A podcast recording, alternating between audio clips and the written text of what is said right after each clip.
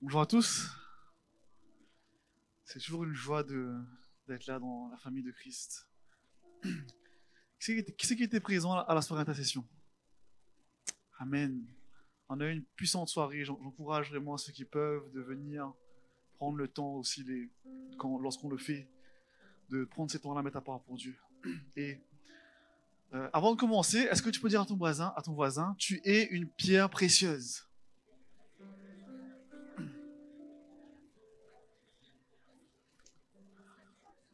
Et ensuite, dis- dis-lui, je remercie le Seigneur de t'avoir placé dans ma vie. Amen. Mais un peu regarde son voisin et dit, il est sûr ça? Amen. Comme Steph disait, on continue la série Transformation.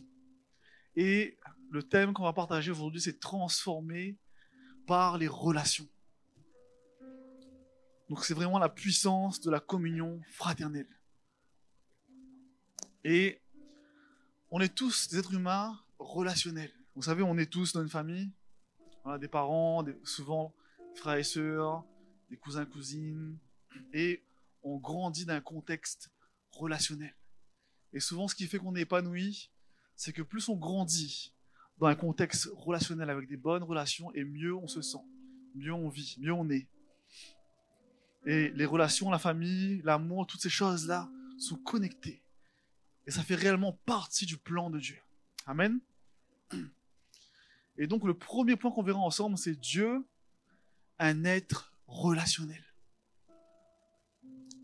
Vous savez, Dieu, dans sa propre nature, il n'est pas seul. C'est pas l'image de Dieu tout seul sur son trône. D'accord? La parole dit que Dieu, il est Père, il est Fils, il est Saint-Esprit. Il est trois en un. Mais pour nous, intellectuellement, c'est compliqué de comprendre ça. On se dit, ben, comment ça se fait qu'il peut être? Il est un en même temps, il est trois? C'est bizarre. Mais c'est des réalités spirituelles que nous, avec notre capacité, on a un peu de mal à comprendre. Mais c'est une réalité. La parole dit dans la Genèse, au commencement, Dieu créa le ciel et la terre. Or, la terre était informe et vide. Et les ténèbres couvraient l'abîme et l'Esprit de Dieu planait au-dessus des eaux. Donc au commencement, Dieu le Père créa le ciel et la terre. Puis son Esprit, le Saint-Esprit, planait au-dessus des eaux. Et Dieu dit alors que la lumière soit. Et la lumière fut. Donc lorsque Dieu parle, c'est la parole de Dieu. C'est Jésus. Et j'aime bien ce passage dans la Genèse, un autre passage qu'on verra ensemble dans Genèse 18, qui montre comment Dieu, lorsqu'il se révèle à Abraham, donc au début Abraham qui devient Abraham, qui est le père de la foi, vient aussi révéler cette nature à Abraham. Genèse 18, verset 1 nous dit, L'Éternel lui apparut parmi les chaînes de Mamré, tandis qu'il était assis à l'entrée de sa tente pendant la chaleur du jour, il leva les yeux et regarda. Voici trois hommes se tenaient debout près de lui. Dès qu'il les vit, il courut de l'entrée de la tente au devant d'eux et se prosterna en terre, à terre. Là, on voit que l'Éternel apparaît à Abraham et qu'est-ce qu'il voit? Il voit trois personnes qui représentent vraiment la Trinité, le Père, le Fils et le Saint-Esprit. Amen. Et donc Dieu, dans sa nature, n'est pas seul. Il a une relation avec lui-même, avec Jésus, le Saint-Esprit. On le voit dans la vie de Jésus qui prie souvent le Père, qui échange avec le Saint-Esprit. Et on voit que lorsque Dieu crée l'homme et qu'il le place dans le jardin d'Éden, son désir, c'est d'établir un lien, une relation. Il veut un vis-à-vis. Il crée l'homme à son image, à sa ressemblance, pour établir une relation. Genèse 2, verset 15 nous dit, L'Éternel Dieu prit l'homme et l'établit dans le jardin d'Éden pour le cultiver et le garder. Il désire cultiver une relation avec toi, mon frère, ma sœur. Et tout au long de l'histoire, on a vu que Dieu a toujours cherché des hommes, des femmes, avec qui établir, construire, fonder des relations fortes. On le voit avec les patriarches, avec les prophètes, avec des rois. Et euh, c'est quelque chose de constant que Dieu établit avec l'homme. Dans Exode 3, au verset 6, il est écrit, il dit encore, je suis le Dieu de ton père, le Dieu d'Abraham, le Dieu d'Isaac et le Dieu de Jacob. Moïse se cacha le visage car il avait peur de regarder Dieu. On voit dans ce passage que Dieu se révèle à Moïse comme un Dieu qui a des relations, qui a eu des relations avec les, les patriarches et qui veut continuer à maintenir et à établir sa, relation, ses relations avec l'homme. Dans Genèse 2, au verset 18, l'Éternel dit, l'Éternel Dieu dit, il n'est pas bon que l'homme soit seul, je lui ferai une aide semblable à lui. Dieu ne veut pas que tu restes tout seul. Dieu ne veut pas que tu sois seul. Reste pas tout seul dans le fait noir. Parfois, on a cette tendance à s'isoler. On va se dire, oui, ben, tout seul, peut-être c'est mieux. Tout seul, peut-être que je vais mieux m'en sortir. Mais si Dieu lui-même, dans sa nature, est relationnel, il désire à plus forte raison que nous-mêmes, entre nous, nous ayons des relations fortes. Amen. Le point numéro 2 que nous allons voir ensemble, c'est les différents niveaux de relations. Est-ce que vous savez qu'il y a plusieurs niveaux de relations qu'on a en général avec nos vis-à-vis? Et pour bien illustrer cela, on va voir un peu comment Jésus, déjà dans son ministère, avait plusieurs strates, plusieurs niveaux de relations. Premièrement, on a la foule. Lorsque Jésus est venu, qu'il prêchait, qu'il évangélisait, on, nous dit qu'une grande foule le suivait. Et il enseignait, il guérissait, il priait, il chassait les démons. Matthieu 5, verset 1 nous dit, voyant la foule, il monta sur la montagne, et après qu'il se fut assis, ses disciples s'approchèrent de lui. Puis, ayant ouvert la bouche, il les enseigna. Donc on voit que là, il y a un premier niveau où il y a la foule, Dieu enseigne, et il y a un premier contact. Ensuite, il y a les disciples. Donc les disciples, on voit que dans Luc, au chapitre 10, c'est écrit, après cela, le Seigneur désigna encore 70 autres disciples, et il les envoya deux à deux, devant lui, dans toutes les villes et dans tous les lieux où lui-même devait aller. On voit qu'au niveau des 70, il y, a, il y a un niveau déjà de proximité, où il a pris le temps de les former, de les enseigner pour ensuite pouvoir les envoyer. Donc c'est pas la même notion, c'est pas la même proximité. Ensuite, il y a les apôtres. les apôtres, on voit, c'est un groupe plus restreint. Il choisit les douze apôtres. Parce qu'il y a vraiment un rôle de discipulat, un rôle vraiment de leadership, de témoignage à mettre en place. Dans Marc 3, au verset 14, il est écrit, il en établit douze pour les avoir avec lui et pour les envoyer prêcher avec le pouvoir de chasser les démons. Dans les douze, il y a encore un autre niveau. Il y a les trois apôtres, Pierre, Jacques et Jean. La parole nous dit, dans Matthieu 7, au verset 1 et 2, Jésus prit avec lui Pierre, Jacques et Jean, son frère, et il les conduisit à l'écart sur une haute montagne. Il fut transfiguré devant eux. On voit qu'il y a une sphère d'intimité qui est encore plus élevée, où là, Jésus prend à part encore trois personnes. Et après, on continue au dernier niveau d'intimité, où là, on a Jean, le disciple que Jésus aimait. Où là, on voit qu'il y avait une relation particulière. Pourquoi? Parce que la parole dit que Jean était tellement proche de Jésus, il aimait tellement Jésus, et il avait tellement compris l'amour de Jésus, qu'il était même capable de se reposer sur la poitrine de Jésus. C'est bon ça hein? Moi j'aimerais faire un câlin à Jésus un jour. Jean 13, au verset 23, nous dit, un, des disciples, celui que Jésus aimait, était couché sur le sein de Jésus. Et donc si si on fait un peu le parallèle entre ces différents niveaux de relation avec nous, ce qu'on peut avoir, on va reprendre un peu rapidement ces points.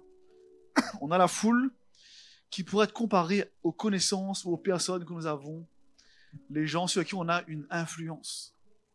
Les gens avec qui on va peut-être travailler, qu'on va côtoyer, qu'on va faire du sport ensemble, c'est des gens qui vont nous écouter, c'est des gens sur qui on aura quand même une certaine influence. Ensuite, on a les disciples. Là, ça va être une sphère plus où on a un leadership sur ces personnes. Ça peut être des collègues, ça peut être des personnes qui vont être sous notre leadership, même dans l'église ou même dans notre famille. Ensuite, on a les apôtres. Les apôtres, ça va plus correspondre à nos amis proches. Donc là, on a une sphère plus restreinte, une dizaine de personnes. Déjà, une dizaine, c'est beaucoup. Et là, par contre, il y a une relation profonde, il y a un cœur à cœur, il y a un échange, on traverse les, choses ensemble. Puis on a Pierre, Jacques et Jean, le troisième niveau, enfin quatrième niveau, où là, on est plus, on pourrait comparer à peut-être nos enfants, notre famille, les gens avec qui on va traverser les choses. Puis on a Jean, le disciple que Jésus aimait, on pourrait comparer à notre épouse, notre époux, vraiment ce, niveau d'intimité qu'on a. Amen. Et ce qui est important de comprendre, c'est que tu ne peux pas imposer aux gens d'être à un niveau certain de relation avec toi. Des fois, on aimerait dire, ah purée, j'aimerais bien peut-être être ami avec un tel. J'aimerais bien avoir tel niveau avec un tel. Mais c'est des choses qui se construisent, qui se bâtissent, qui se font avec le temps. On n'est pas tous dans les mêmes strates au même moment. Des fois, pendant un temps, une personne va être d'un niveau de relation avec nous. Et puis le temps passe, elle peut monter, devenir d'un niveau plus proche. Et après, plus tard, rechanger, peut-être redescendre. Et il faut réaliser que c'est important d'accepter que chaque personne a un niveau de relation, d'intimité, d'amitié qui peuvent varier. Pourquoi? Parce que des fois, ça peut créer de la frustration, ça peut créer de la jalousie, ça peut créer des choses qui ne viennent pas de Dieu. Et donc, les relations évoluent en fonction de comment tu vas les bâtir, en fonction de comment tu vas les construire. Mais une chose qui est importante, c'est que Dieu veut te construire au travers de tes relations. Amen. Et ça, c'est le troisième point que nous allons voir ensemble. Dieu veut nous façonner. Il veut nous façonner à son image, mais au travers de nos relations. Et le premier point qu'on va voir dans ce, dans ce troisième point, c'est que Dieu veut travailler ton caractère dans les relations. Amen. Et souvent, le premier endroit où tu es travaillé, c'est dans ton foyer, dans ton couple, avec ton mari, ta femme, si tu as encore un enfant avec tes parents, tes frères et sœurs. Pourquoi? Parce que lorsque tu es avec eux, c'est là qu'en général tu dévoiles ton vrai visage. Des fois, il y a des situations qui arrivent, et là, d'un coup, le visage se révèle. Et j'aime bien prendre, j'aime bien prendre l'exemple des enfants parce que c'est, c'est assez, assez frappant. Des fois, tu invites des amis chez toi, ils ont des enfants, et là, les mamans jouent, comme on dit, ils ravagent, ils courent partout. Et là, d'un coup, il y a un enfant qui fait tomber un verre. Le verre casse. Mais c'est pas ton enfant, c'est l'enfant de ton ami. Et là, tu te dis, ah, elle est pas grave. C'est juste un verre, va remplacer. Et là, tu reprends la même situation, mais ta personne qui est là, tu as tes enfants. Ton maman, il joue, il ravage un peu. D'un coup, il fait tomber un verre. Et là, il énerve. Qu'est-ce qu'on a fait là? Fais chaque fois qu'on verre à terre, là, il faut, faut, faut ramasser la saleté. D'accord? Donc, on voit, il y a une réaction différente, une réaction qui est disproportionnée. Pourquoi? Parce que là, il n'y a pas le filtre il y a les amis qui sont là, on te regarde, tout ça. Fais attention. Donc on se contient. Et donc souvent, en fonction du niveau d'intimité, on va être plus vrai, on va être plus nous-mêmes. Alors qu'en réalité, on devrait avoir une bonne réaction. Si ton enfant fait exprès, ben, tu le reprends. Mais si tu n'as pas fait exprès, tu dis, ben, ok, tu n'as pas fait exprès, c'est pas grave, on va, on va nettoyer. Et puis on, on va acheter, c'est pas grave. Mais il faut apprendre à avoir un caractère qui est vraiment semblable à ce que Dieu désire. Je sais que beaucoup se reconnaissent, moi-même, ça m'est déjà arrivé. D'accord? On, passe tous par là. Mais il faut grandir. Je m'efforce, je m'efforce à, changer aussi, à travailler mon caractère. Et donc, souvent, on va, on va être aiguisé. Dieu va travailler notre caractère. Et Dieu le fait beaucoup avec aussi nos amis. Proverbe 27 au verset 17 nous dit, comme le fer aiguise le fer, ainsi un homme excite le visage de son ami. Il n'a pas dit le visage d'une connaissance, hein? de son ami. souvent Dieu place des personnes proches de toi et tu vas vivre des situations de désaccord, mais qui vont venir éprouver, façonner ton caractère. Pourquoi? Parce que c'est des choses que Dieu permet pour nous aiguiser, pour nous façonner. Que ce soit aussi avec les frères et sœurs dans l'Église. Amen. Et ce qui est important de réaliser, c'est que le caractère, ça reflète non seulement notre intégrité, mais aussi notre relation avec Dieu. Plus tu es stable dans ton caractère, plus tu arrives, tu as la maîtrise de soi, plus tu arrives à avoir de l'amour, de la patience, et plus ça veut dire que tu as réussi à grandir dans ta relation avec Dieu. Vois ça comme un indicateur. Moi, souvent, c'est ce que je fais. Lorsque je réagis mal dans une situation, je me dis, hm, donc un peu de travail pour faire. Donc c'est un indicateur que Dieu nous donne dans notre vie quotidienne. Et là, je, vais lire un passage, magnifique passage, mais qu'on n'aime pas trop lire. Et moi, je vous conseille de l'imprimer et de le coller sur votre ego. Au moins, quand vous passerez devant, vous direz, ok, bon, là, par contre, euh, faut travailler un peu. On va prendre Colossiens 3, versets 12 et 13. Ainsi donc, comme élu de Dieu, saint et bien-aimé, revêtez-vous d'entrailles de miséricorde, de bonté, d'humilité, de douceur, de patience. Supportez-vous les uns les autres. Et si l'un a un grief contre l'autre, pardonnez-vous réciproquement. Là, il fait mal. Comme le Seigneur vous a pardonné, vous aussi, faites de même. En général, on dit plus à moi qu'Amen. Seigneur, aide-moi. Aide-moi à être plus patient, aide-moi à être plus miséricordieux. Et on va voir ensemble quatre types de situations que Dieu va permettre qui vont souvent travailler notre caractère, mais plus dans un contexte de famille d'église. Point numéro un, la divergence d'opinion sur les questions théologiques. Souvent, on est là, on rencontre des frères et sœurs qui sont des fois dans la même église ou d'autres églises, et là, on va commencer à avoir des débats. Bon, il mange boudin ou pas boudin? Est-ce qu'il fait Shabbat, pas Shabbat? Est-ce que est-ce que c'est biblique quand on prie pour les gens et tout? Et là, on part dans des débats, des raisonnements. Tant que ça reste dans la, dans la paix, dans l'encouragement, dans l'édification, gloire à Dieu. Mais si à un moment donné, ça commence à créer des tensions, ça commence à créer des disputes, là, c'est pas ce que Dieu veut. Et qu'est-ce que la parole de Dieu dit par rapport à ça? Romains 14, verset 1 nous dit, Accueillez celui qui est faible dans la foi, sans discuter sur les opinions. Que celui qui mange ne méprise pas celui qui ne mange pas. Et que celui qui ne mange pas ne juge pas celui qui mange, car Dieu l'a accueilli. Amen. Lorsqu'on a des divergences d'opinion, c'est important de ne pas juger, de ne pas critiquer, d'apprendre, d'écouter, de ne pas tomber dans ces pièges que l'ennemi veut qu'on tombe dedans.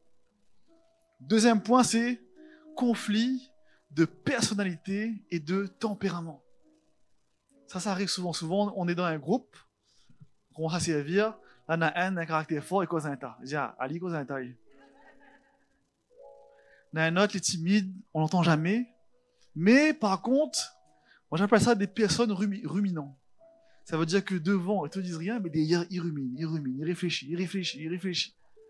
Et après, tout d'un coup, tu sais pas ce qui se passe. Et d'un coup, ça pète. D'accord? Et il y, a plusieurs caractères. Des gens qui sont timides, des gens qui ont un, tempérament plus fort, des gens qui sont un peu plus entre les deux. Mais des fois, on, peut, on peut justement, à cause de cette différence de caractère, avoir des incompréhensions. Et c'est pas volontaire, c'est pas méchant, c'est juste que le caractère est différent. La façon de dire les choses est différente. Et des fois, on va mal interpréter. Dire, ah ben, à cause de les causes comme ça, alors qu'en fait, des fois, c'est non, c'est juste son naturel, elle va, elle va s'exprimer. Et d'autres, au contraire, vont pas réagir. Tu vas mais à quoi ça ne réagit pas du tout? Et on va mal interpréter. On va interpréter par rapport au filtre de notre personnalité.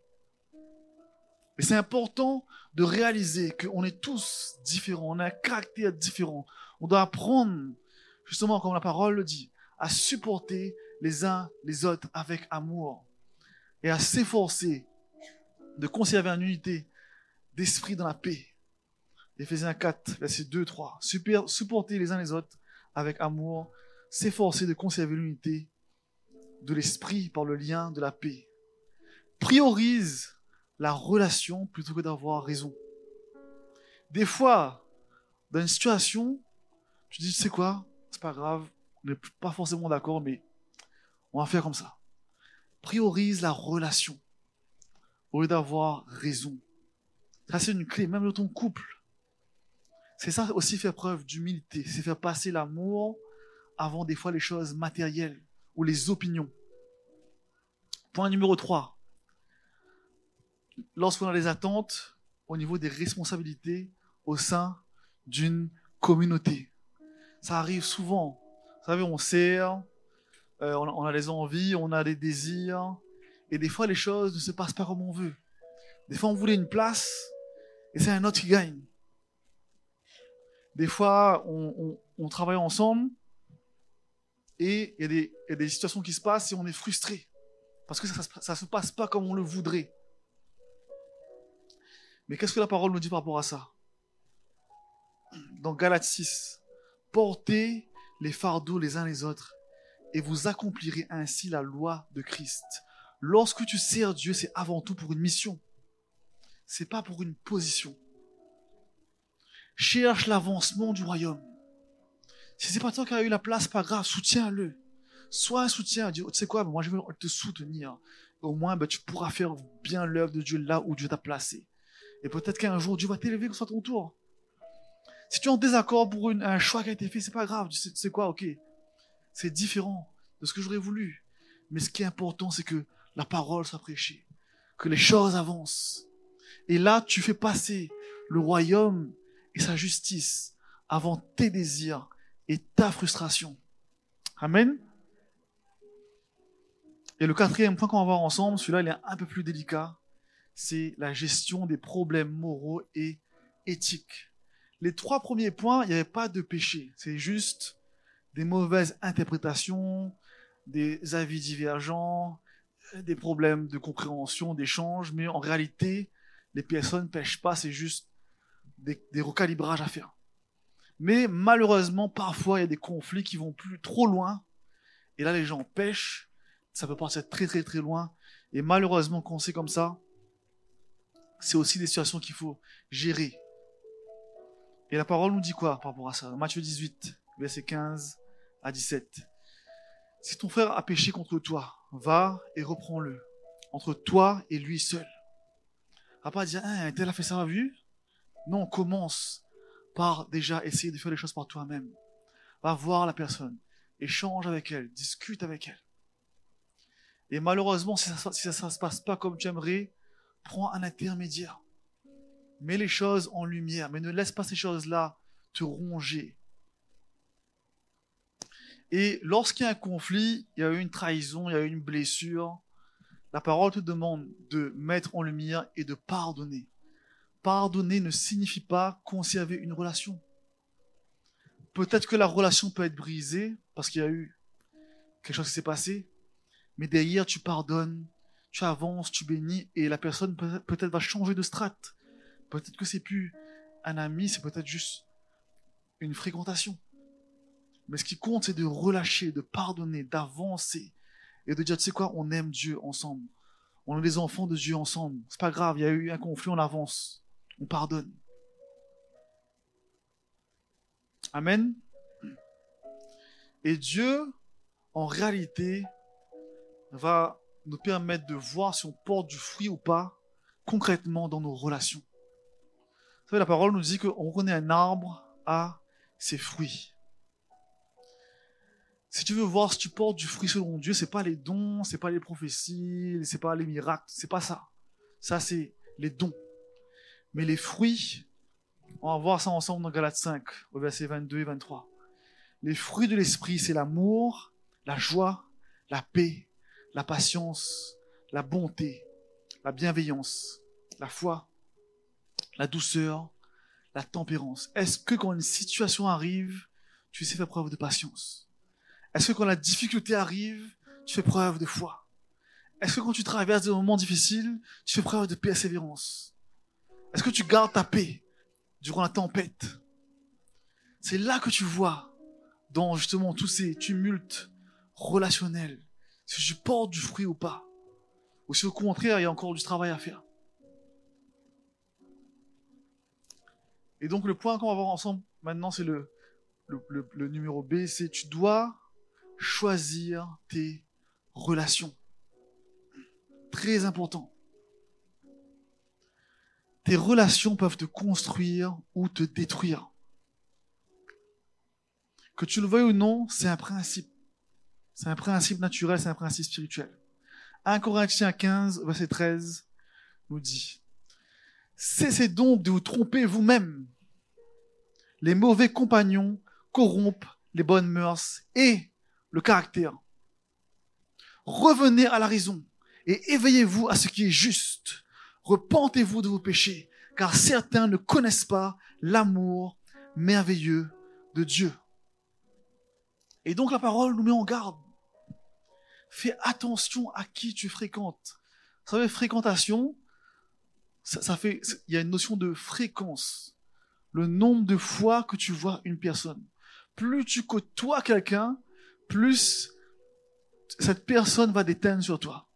Vous avez déjà remarqué, souvent les enfants, quand ils sont petits, ils vont fréquenter des, camarades, et tout d'un coup, ils vont arriver avec des expressions. Je dis, ben, ça sort d'où ces expressions-là? Mais à force de fréquenter d'autres enfants qui répètent des choses, ils vont eux aussi prendre ces habitudes, les expressions, des fois même des mimiques, des fois des façons de faire. Et nous, c'est pareil, quand tu fréquentes des personnes, ils vont à un moment donné avoir une influence sur toi. Donc si tu fréquentes des personnes qui aiment Dieu, qui sont zélées, qui sont en feu, ben ce feu, ce zèle va déteindre sur toi. Par contre, si tu fréquentes des gens qui ont une vie, on va dire un peu, euh, soit de débauche ou qui sont vraiment au ralenti, ben ça va te ralentir toi aussi. Proverbe 13 au verset 20 nous dit, si vous voulez grandir en sagesse, passez du temps avec les sages, marchez avec les méchants, et vous finirez par leur ressembler. Est-ce que vous savez que c'est plus facile de tirer quelqu'un vers le bas que vers le haut? Hein, Faites laisser monter sur une table, d'accord? Vous êtes en haut, et essayez de tirer le gars sur la table. Cette ligne en bas n'aura plus de force, hein, ce sera plus facile pour, hein, pour tirer vers le bas. D'accord? Ce principe-là s'applique même dans le spirituel. Si tu traînes avec des gens, malheureusement, qui ont une mauvaise influence, il y aura cette tendance à te tirer vers le bas. C'est pour ça qu'il faut faire attention à nos fréquentations. 1 Corinthiens 5, verset 10 nous dit je n'ai jamais parlé d'éviter les contacts avec les incroyants qui sont immoraux, ou avides, ou escrocs, ou qui adorent d'autres dieux. Car cela signifierait que vous devriez vous isoler complètement du monde. Là, je ne vous dis pas de vous détacher du monde. On ne peut pas. Et d'ailleurs, il faut qu'on gagne les gens à Christ. D'accord? Tu peux être en contact avec les gens, mais tu ne les mets pas dans un niveau de relation où ils auront un impact sur ta vie.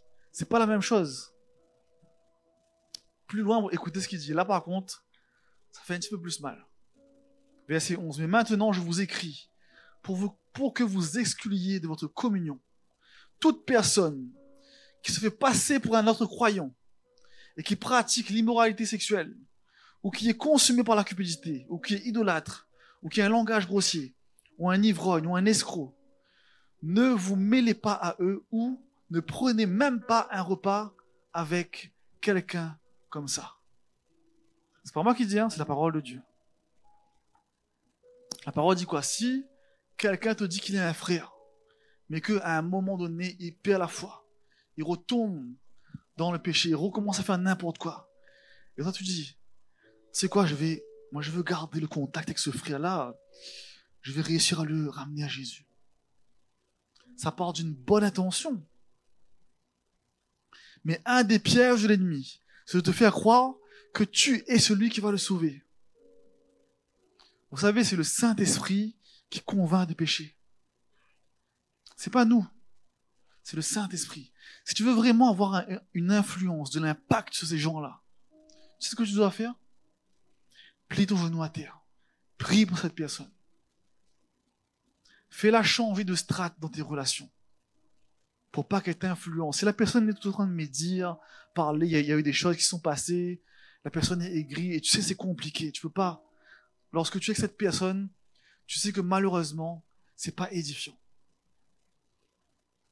Prends du recul dans ta relation. Ça ne veut pas dire qu'il faut que tu l'aimes moins. Au contraire, prie pour elle. Et lorsque l'occasion te le permettra, manifeste de l'amour envers cette personne. Et là, tu auras plus de chances de la ramener à Christ. Parce que c'est ce que Dieu veut. Dieu veut ramener les gens qui sont perdus, qui s'éloignent et qui retombent malheureusement dans ses penchants. Mais Dieu veut aussi que tu sois sage et que tu te protèges lorsque cela est nécessaire. Et malheureusement, j'ai vu beaucoup de personnes tomber dans ce piège, essayer d'amener, de ramener des gens qui avaient fait, qui avaient pris une décision et qui à un moment donné, à force de fréquenter ces gens, se font influencer et commencent à penser de la même manière. C'est triste quand c'est comme ça. Alors que si on garde son cœur, on prie, on calibre bien ses relations pour garder notre cœur, on continue à prier pour ces gens, alors le Saint-Esprit convaincra de péché. Et au moment où les personnes reviendront à Christ. Amen. Le dernier point qu'on va voir ensemble, c'est Dieu veut utiliser tes relations pour te protéger. Dis à ton frère, ta soeur, tu es une protection pour ma vie.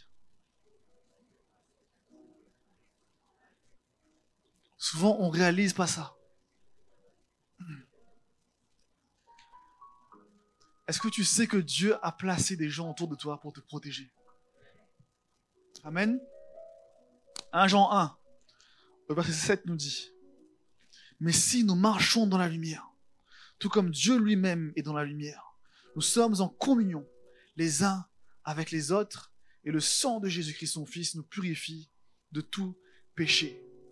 J'aime la version 6 de Passion, traduite en français, qui dit, mais si nous continuons à vivre dans la lumière, ça parle d'un style de vie, ça parle d'une façon vraiment de vie perpétuelle, et que nous partageons une communion ininterrompue les uns avec les autres, alors le sang de Jésus-Christ, son Fils, nous purifie continuellement de tout péché.